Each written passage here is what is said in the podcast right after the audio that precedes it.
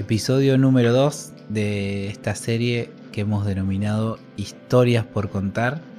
La semana pasada ya estuvimos, eh, estuvimos de, de invitado a la familia Vincenti y esta semana estuvimos entrevistando a la familia Pérez. La familia Pérez está compuesta por Leonel, Carla, Mateo, Nacho y Malena, a quienes amamos mucho y, bueno, nos han desafiado muchísimo con su historia, con lo que han vivido, con lo que están viviendo, pero nos quedó un, un sabor dulce por todo lo que, lo que van a vivir. Así que, que bueno, hemos disfrutado mucho de su charla y ellos nos han eh, motivado a pensar en, en, cómo ellos viven su fe ¿no? y, cómo experimentan eh, caminar la vida, la vida cristiana. Así que eh, hemos denominado a este episodio Movimiento.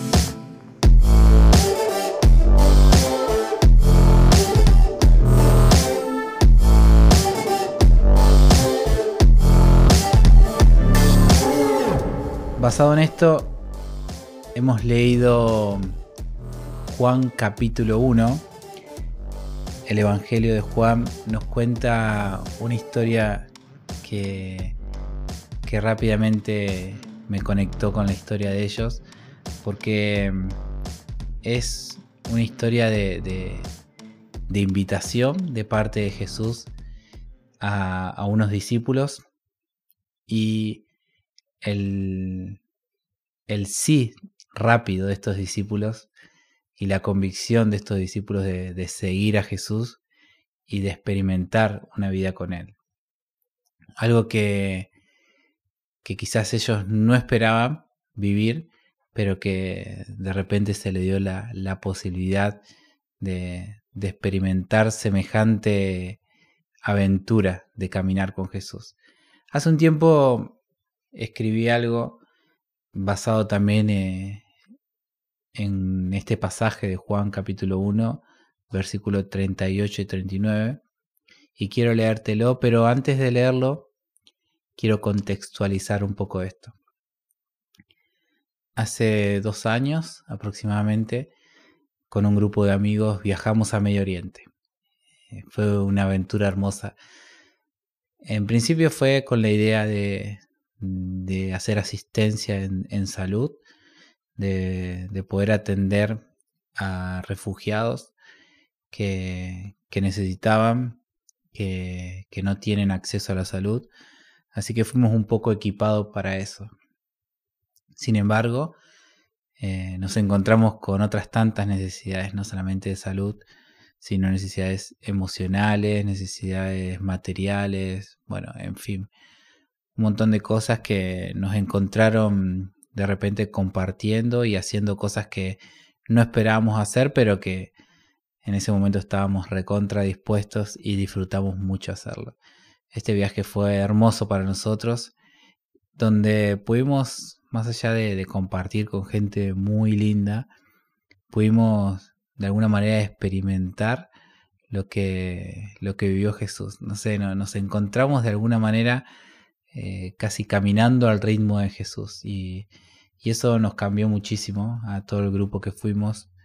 Eh, de alguna manera pudimos, eh, pudimos ser desafiados a vivir nuestra fe de una forma quizás más sencilla, más activa y, y, bueno, a, a poder mirar en el otro a alguien a quien realmente podemos servir, podemos ayudar y, poder ver a Jesús en, la otra persona. Bueno, en medio de todo eso hicimos de todo. Eh, atendimos a gente que estaba enferma, en mi caso asistencia kinésica, pero um, también pintamos, también fuimos a plazas y, jugamos con, chicos. Eh, también recorrimos algunas aldeas eh, y pudimos llevar comida Bueno, entre otras cosas. Así que en medio de todo esto que fue mucho movimiento, pudimos ver a Jesús. Y bueno, nos encantó eso. Así que eh, al leer este pasaje, que quiero leerte, Juan 1, 38 al 39, eh, bueno, escribí lo que te voy a leer en un ratito. estos versículos dicen así, Jesús miró a su alrededor y vio que ellos lo seguían, ellos se refiere a dos discípulos, y le preguntó, ¿qué quieren? Ellos contestaron, Rabí, que significa maestro, ¿dónde te hospedas? Vengan y vean, les dijo Jesús. Eran como las cuatro de la tarde cuando lo acompañaron al lugar donde se hospedaba y se quedaron con él el resto del día. Bueno, este diálogo que a mí me parece brillante, tan, cortito pero con tanto contenido, eh, me gusta la, pregunta que le hacen los, discípulos, ¿no? ¿Dónde te hospedas? Una pregunta que, que esconde detrás muchas cosas, como, como dónde, dónde vivís, con quién vivís, qué haces, qué estás haciendo, eh, qué vas a hacer, dónde estás preparando todo. Ellos esperaban a, un Salvador, a su Mesías, y, de repente encontrarlo, claro, ellos querían pasar tiempo con él, querían estar con él, querían ver qué hacía. Así que la respuesta de Jesús es más que brillante y le dice, vengan y vean. Una invitación a, a estar con Él, eh, a pasar tiempo con Él. En este caso pasaron solo una tarde y al otro día nos cuenta que ya empezaron a caminar, empezaron a moverse y bueno, vemos como el ministerio de Jesús o su vida eh, quizás pública, donde, donde él hizo un montón de milagros, donde estuvo con gente, donde eh, sirvió a mucha gente, eh, vemos que fue de mucho movimiento, que fue eh, bastante activa la, vida de Jesús. Es como que le costaba quedarse quieto, pero sin dudas que él lo que hacía era aprovechar a full, a full, a full el tiempo que tenía y, y pasaba tiempo con su padre, con Dios, pero luego bajaba eso a la gente, estaba todo el tiempo con la gente, iba de un lado a otro. Y, bueno, esto obviamente me, llevó a, pensar en esta familia, eh, la familia Pérez, que es una familia que, ha tomado este desafío, ¿no? De, esta invitación que Jesús hace de vengan y vean, como que ellos entendieron de que la fe se trata de eso, de, de movimiento, de ir de un lugar a otro, de no quedarse quietos, sino de, de saber aprovechar el tiempo. Y la familia Pérez es una familia que, ha tomado el desafío de, salir de misioneros, de ir a otro lugar, a otro país y dedicar su vida, dejar todo lo que ellos tenían para poder eh, servir a los demás y para poder mostrar a Jesús. Y en medio de esto, aunque tuvieron muchas trabas y quizás aún las siguen teniendo, eh, no se han quedado quietos, se han capacitado, han ido de un lugar a otro, han compartido con otra gente, eh, son bastante inquietos los Pérez y me encanta eso de ellos y, en Jesús hay mucho de esto. Así que yo quiero terminar leyéndote esto que escribí ya hace un par de años cuando volvimos de este viaje de, a Medio Oriente. Y bueno, y a partir de esta lectura quiero luego hacerte una invitación que es la invitación que nosotros recibimos cada día de parte de Jesús. El texto eh, o el artículo este que escribí eh, lo he denominado ¿Dónde te hospedas? La relación comienza con una pregunta, la cuota de duda que surge ante lo desconocido o ante lo nuevo, y aún más si es algo que se espera de hace años dejar a su maestro para ir con el maestro. ¿Será? ¿Llegó el momento? ¿De dónde viene? Sería bueno al menos saber dónde era su base, su búnker, el lugar donde estaba planeando todo, planificando todo. Si es quien dice Juan que es, se supone que en tal lugar se gestaba el mayor plan de la historia un lugar cómodo, con recursos adecuados y hasta un buen trono que represente lo que vendrá. Todos queremos ir ahí y quedarnos mucho tiempo. El lugar donde se hospeda el Maestro, el Mesías esperado. Vengan y vean. Claro, esperaban esa respuesta, lo esperaban a Él y de repente van a conocer su lugar. Lo que no esperaban es estar tan poco tiempo, solo una tarde. Hay que salir, hay que seguir. La agenda estaba cargada. En realidad no se respetaba mucho la agenda porque cosas y situaciones iban surgiendo. La gente, las historias, los lugares, ciegos que comienzan a ver, cojos que andan, muertos que vuelven a la vida, historias por contar.